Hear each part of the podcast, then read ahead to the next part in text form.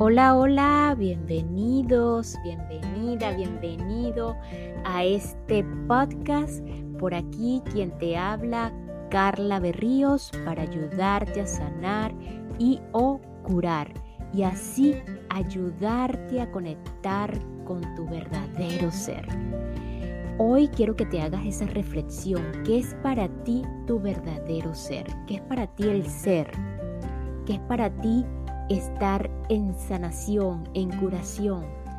Reflexiona estas palabras. ¿Qué significan para ti? O más que todo, más allá de qué significan, qué, qué conectan con esas palabras, qué, qué sentimientos. Te invito a hacer esa pequeña reflexión el día de hoy. Muchísimas gracias por escucharme, por estar aquí en cada una de estas secuencias. Eh, hoy vamos a continuar con un episodio o este episodio trata de una secuencia de episodios, valga la redundancia, eh, de la lectura práctica de un libro eh, llamado Tu hijo, tu espejo, un libro para padres valientes. Si eres padre o si eres aún no todavía estás en, esa, en ese rol de la vida, eh, pues le, puedes leerlo, puedes quedarte como hijo, leerlo o escucharlo, en este caso escucharlo como hijo, como eh, un rol en el cual todos aquí lo somos. Entonces, este, eso nos ayuda a comprender, cuando lo leemos como hijos, nos ayuda a comprender a nuestros padres, a, esa posición de padre. Y pues de, muchas, a comprender muchas de esas situaciones en las que estamos, en las que hemos estado en esas dificultades en nuestra relación con nuestros padres. Eh, como te digo, es una secuencia de episodios que este libro o esta lectura comenzó en el episodio 25. Si eres nuevo aquí, eh, pues y quieres saber o quieres escuchar desde el inicio, eh, vea el episodio número 25. Y si ya escuchaste los anteriores episodios, pues bienvenido nuevamente. Hoy vamos a continuar. En el episodio anterior habíamos quedado en una, en una frase muy, muy motivada. Es padre o madre, o mamá o papá.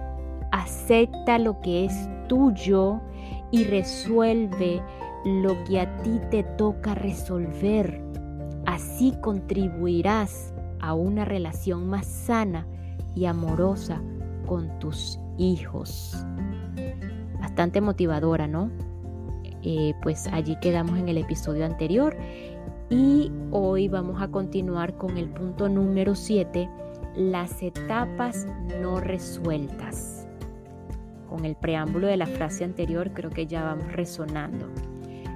Cuando mi hija Marcia eh, tenía 12 años, era verdaderamente difícil para mí aceptarla.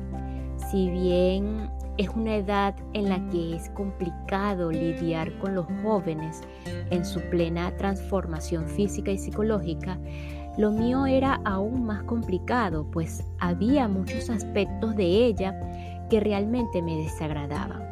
Su forma de hablar, de gesticular, sus rabietas de puber, su apariencia física, sus cambios de humor, todo me recordaba a mí cuando tenía esa edad. Estos sentimientos hacia mi hija eran muy nuevos para mí. aparecieron de pronto y me dolía reconocer que lo sentía. Me preguntaba dónde se había ido aquella muchachita que tanto me gustaba antes. Esa adorable muchachita seguía ahí, pero yo no la podía ver. Había un enorme muro que me obstaculizaba mi propia pubertad con todos los conflictos no resueltos que dejé en ella. Una etapa en la que viví un gran rechazo hacia mí misma y por parte de personas significativas para mí. Nada de mí me gustaba, mis necesidades emocionales eran inmensas y no encontraba caminos para, satisfacer, para satisfacerlas. Pasaron los años, crecí, dejé la pubertad y, y fundida con esa etapa de, infundida con esa etapa de su vida y con los terribles eventos que vivió para que pudiera sanar las viejas heridas y sentirse de nuevo emocional y físicamente conectada con su hija. En cada, en cada etapa del desarrollo de nuestros hijos o de nuestros propios hijos, se advierten nuestras propias necesidades no satisfechas del desarrollo infantil. A menudo el resultado es una desastrosa situación, una desastrosa actuación como padre. Cuando los sentimientos se reprimen, especialmente la ira y el dolor, ese pequeño se convertiría físicamente en un adulto, pero en su interior permanecerá ese niño airado y herido.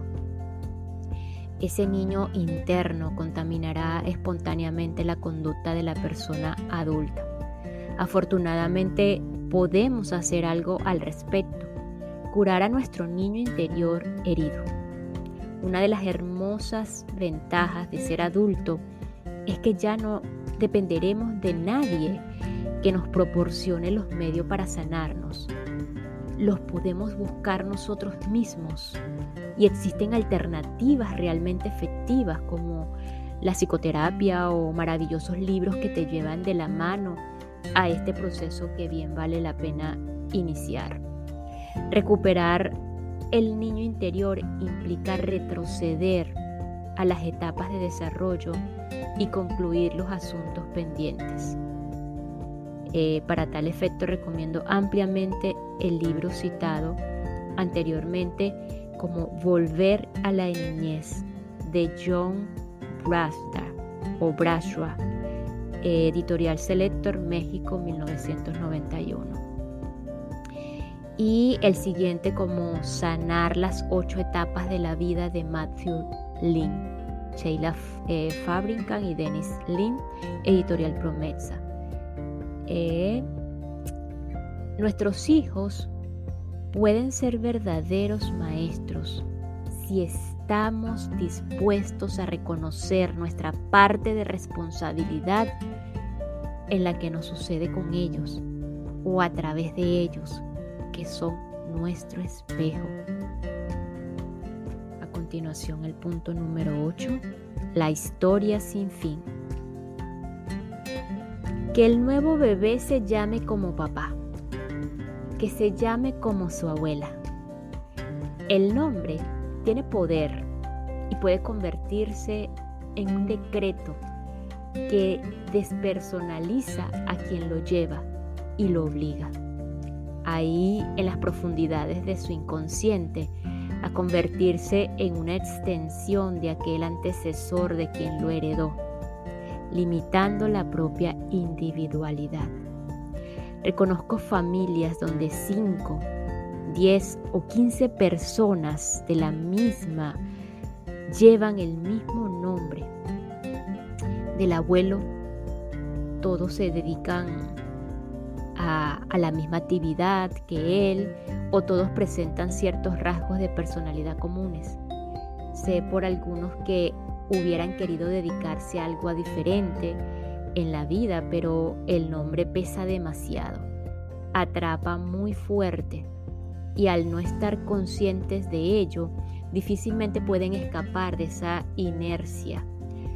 Si alguno se atreve y logra diferenciarse del resto, suele llevar consigo una sutil y a veces no tan sutil sensación de haber traicionado a la familia lo cual es reforzado por el resto del clan. Fabián era un joven de 20 años verdaderamente confundido con respecto a lo que quería hacer en su vida. Es común que, que, esto suceda en los jóvenes que llevan el mismo nombre de su papá. Su padre, por supuesto, también llamado Fabián, era un exitoso hombre de negocios que empezó de la nada y que con gran esfuerzo y dedicación había levantado una próspera empresa. Ambos Fabianes me solicitaron un estudio de orientación vocacional con el fin de ayudar al joven a decidirse por una carrera universitaria.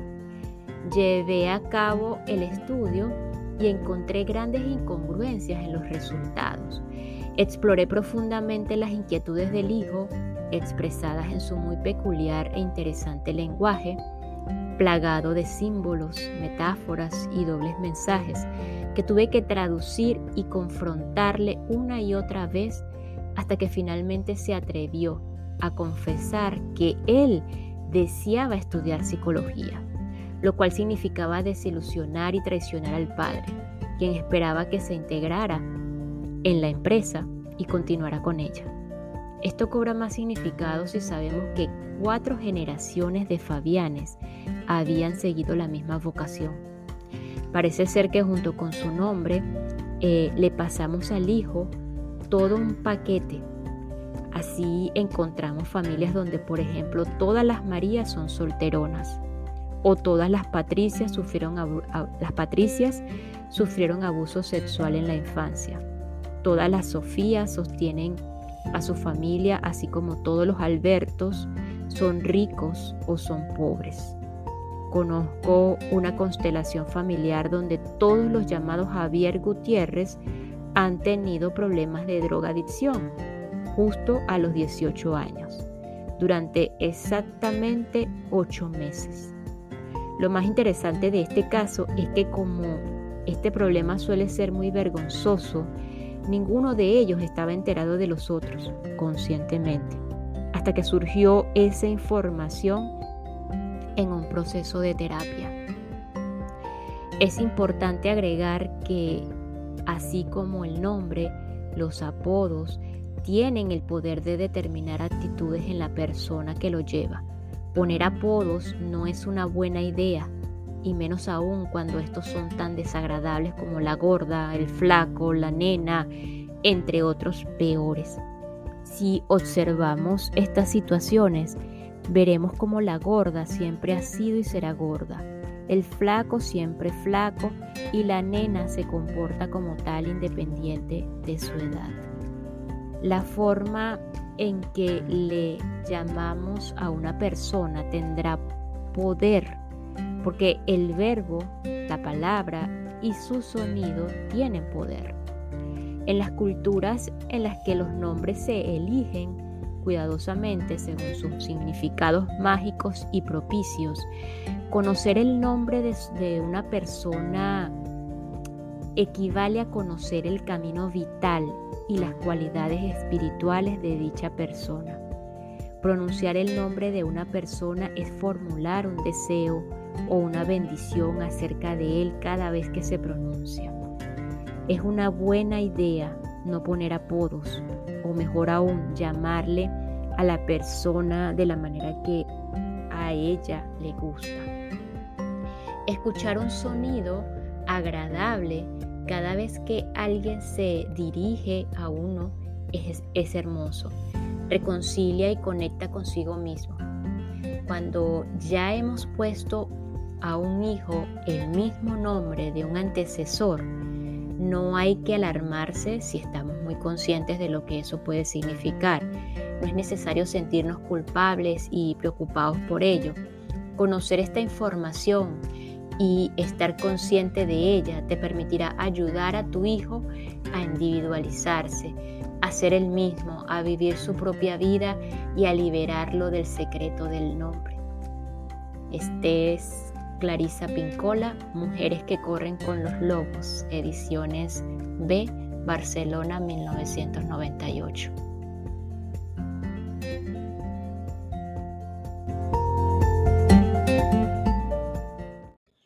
Y esta pequeña pausa es para agradecer y enviar un gran saludo a todos los que me escuchan desde Uruguay, específicamente desde el departamento de Montevideo y de Salto, eh, desde la provincia de Pichincha y de Guayas en Ecuador, mi amado Ecuador, y desde San José en Costa Rica. Muchísimas gracias de verdad por la receptividad y pues por unirse a este, este emprendimiento de esta servidora Carla Berríos. Gracias, gracias, gracias.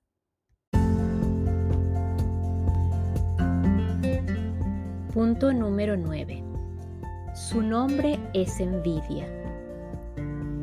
Muchas madres y padres llevan cargando sobre sus espaldas una gran frustración. Nunca pudieron hacer tal cosa, se quedaron con ganas de tal otra, se vieron obligados a hacer lo que no querían. Estas personas expresan su amargura de haber querido y no haber podido con frases como, a tu edad ya yo mantenía una familia. Yo nunca anduve en fiestas como tú. A tu edad yo ya tenía la responsabilidad de un hijo. Y mira tú, mis padres no me daban permiso de salir como nosotros te permitimos. Yo nunca gasté tanto en ropa como lo haces tú. Yo me pasaba el fin de semana ayudando a mi papá o mamá en vez de andar en la calle como tú, entre otras más. ¿Te suena familiar? Toda la frustración y amargura que hay en esas expresiones pueden ser causa de que un hijo o de que un padre, perdón, sienta envidia por su hijo. Sin lugar a dudas, un padre que desde muy joven tuvo fuertes responsabilidades para ayudar a sostener a su familia o desempeñó la función de padre o de madre con sus hermanos o incluso con sus propios padres, eh, por lo general tendrá o tenderá a sentirse corroído por la envidia hacia el hijo o la hija que tiene una vida más fácil y ligera. Pudiéramos decirlo que en otras palabras, con otras palabras, pudiéramos eh, pintar con un poco de color rosa esta realidad. Pero se llama así, se llama envidia. Y hay aún más razones por las que los padres podemos sentirlas hacia un hijo. Lo mismo sucede cuando una madre que sobre, sobrevalora la belleza física percibe como su cuerpo se, se, va deteriorando mientras que el de su hija adolescente rebosa cada día más de belleza, firmeza y juventud. Qué mal te ves con esa falda tan corta. Te verías bien si tuvieras las piernas más delgadas y las caderas más estrechas, de veras que te ves mal, decía con un fuerte tono de reproche la obesa madre a su hija de 20 años, poseedora por cierto de, unos, de unas de las más hermosas piernas y caderas que he visto. Otra madre expresa una gran amargura cuando su hija se va a la disco arreglada, radiante, hermosa, mientras ella se queda en casa aburrida y frustrada, esperando a ese hombre que tiene por marido, hacia quien no siente ningún afecto y sí, mucho resentimiento. Y peor aún, si la chica está enamorada y llena de ilusión, mientras que la madre sigue atada a ese hombre junto al cual está por razones que solo ella sabe. Aunque parezca increíble, existen madres que meten cizaña entre sus hijas para provocar conflictos, de manera que en lugar de aliarse entre sí, se alien, entre sí se alien a ella, a cada lado, a cada una por su lado, para llenar la soledad que la agobia. El padre de Antonio que desde los 13 años trabajó arduamente para ayudar a sostener a la familia tras el abandono de, su padre, se pasa la vida reclamando a sus, a sus hijos por cada centavo que gasta y cada minuto que se divierten. Paradójicamente, por una parte, les da dinero a manos llenas y les sugiere que viajen y se diviertan porque no quiero que pasen lo que yo pasé y por la otra, cada vez que lo hacen, les reclama y les vuelve a contar su dramática historia. En algunas familias, una hija es especialmente predilecta del papá, lo cual provoca que su madre viva con una constante rivalidad y envidia hacia ella como si estuviera compartiendo o compitiendo. De hecho lo está, por la atención y el afecto del esposo, padre, entre comillas, en algunos casos el padre muestra tal, preferencia por una hija que es a ella a quien le consulta cómo vestirse para ocasiones especiales o qué ropa comprar o bien qué hacer, hacer respecto a alguna situación. Es común encontrar en la calle a este tipo de padre e hija cariñosamente abrazados mientras la madre camina sola, aguijoneada por la envidia y el deseo de estar en el lugar de la hija. Es un caso como este. La función que la hija está realizando es llamada rol de hijo parental, del cual hablaré ampliamente en el siguiente capítulo. Otros motivos de envidia pueden ser el hecho de que el hijo tenga ciertos rasgos de personalidad que el padre no posee. Por ejemplo, sabe poner límites y el padre no. El hijo hace amigos fácilmente y el padre es introvertido y tímido. El joven es decidido y seguro y el padre es timorato e inseguro. La forma en que los padres manifestamos la envidia hacia un hijo es por lo, por lo general criticándolo y desaprobándolo justamente en eso por lo cual lo envidiamos, a veces con una gran, con una gran carga emocional de, de enojo o burla. Llegado a este punto, haremos lo que bien podría ser una conclusión de lo expuesto hasta ahora. En el capítulo 1 eh, comprendimos lo que, la lo que es la proyección y a lo largo del libro hemos conocido diversas facetas de la misma.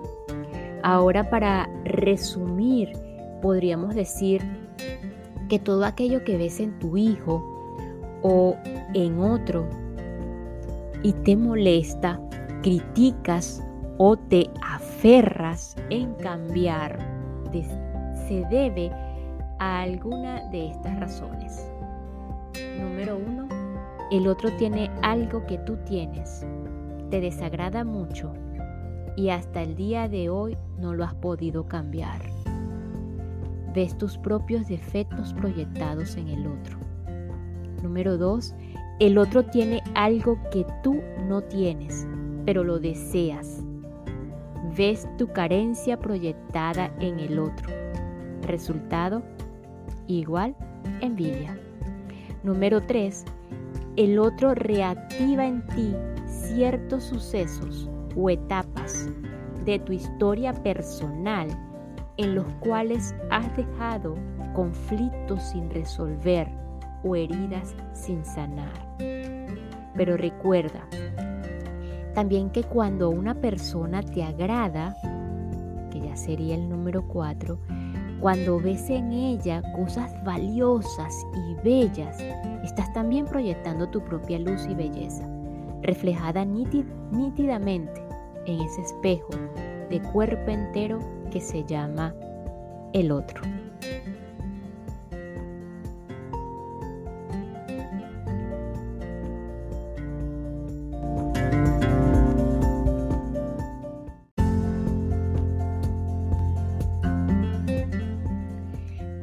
Capítulo 10. La pesada carga del hijo parental.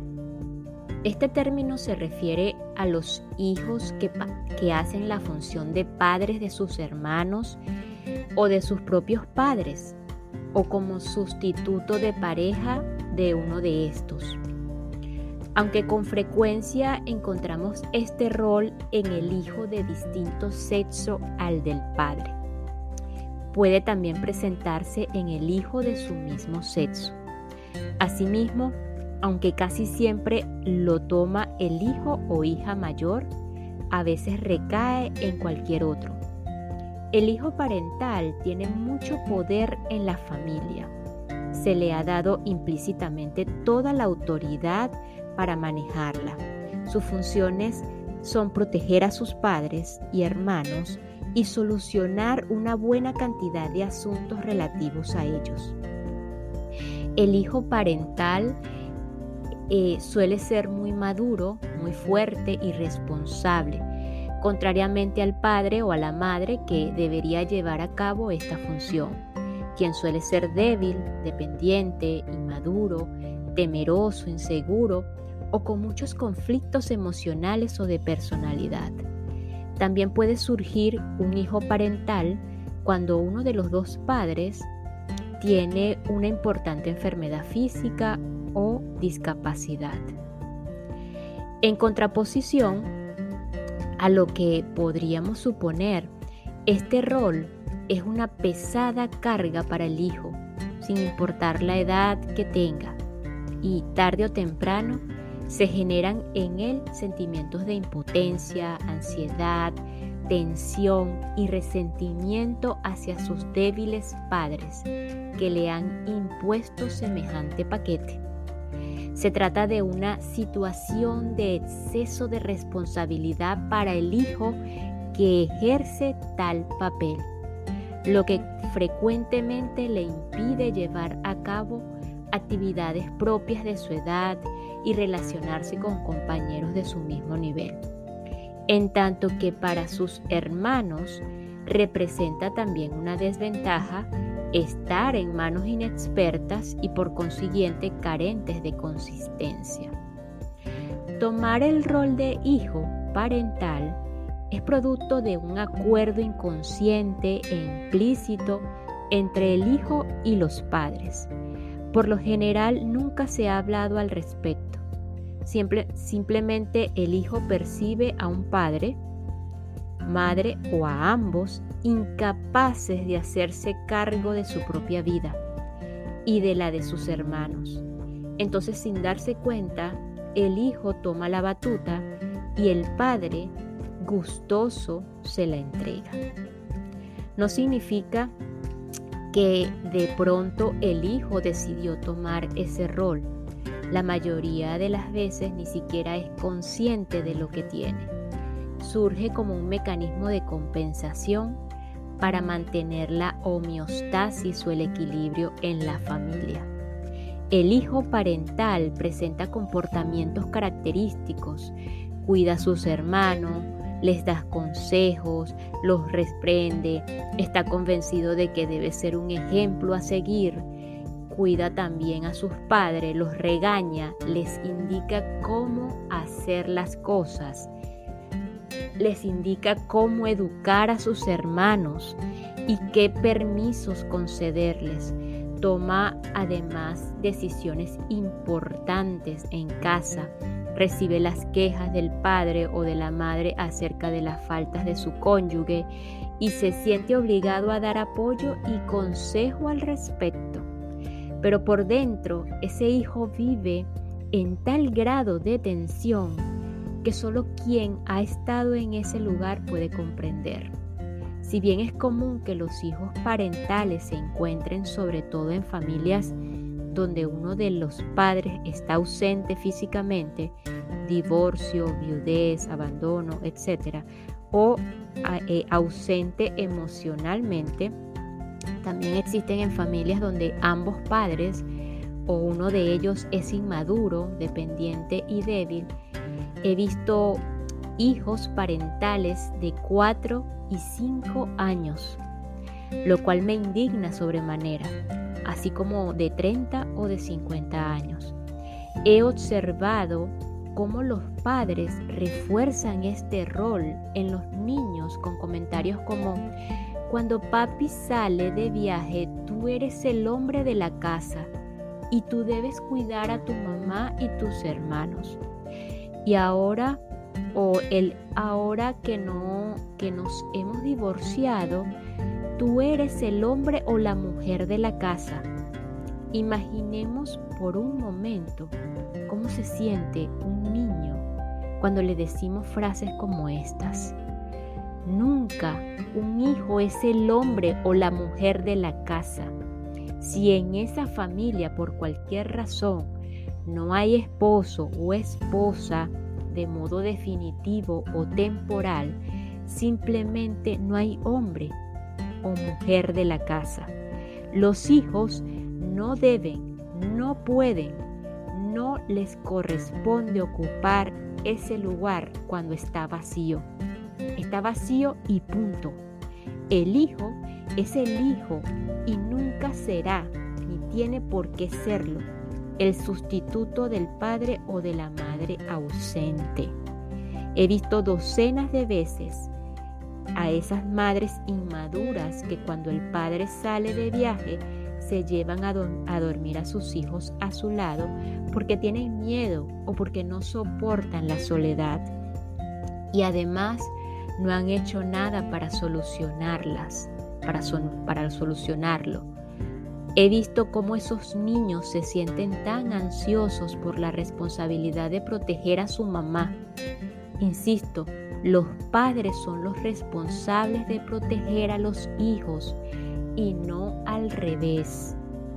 Es muy válido y adecuado pedirles cooperación y ayuda, pero eso es muy diferente a convertirlos en sustitutos de parejas o en padres de sus hermanos y menos aún de sus propios padres. Con frecuencia los hijos parentales, adolescentes o adultos enfrentan muchas dificultades para encontrar una pareja o relacionarse en ese sentido. ¿Y cómo podrían, si ya tienen una pareja, cómo podrían relacionarse en ese sentido si ya tienen una pareja?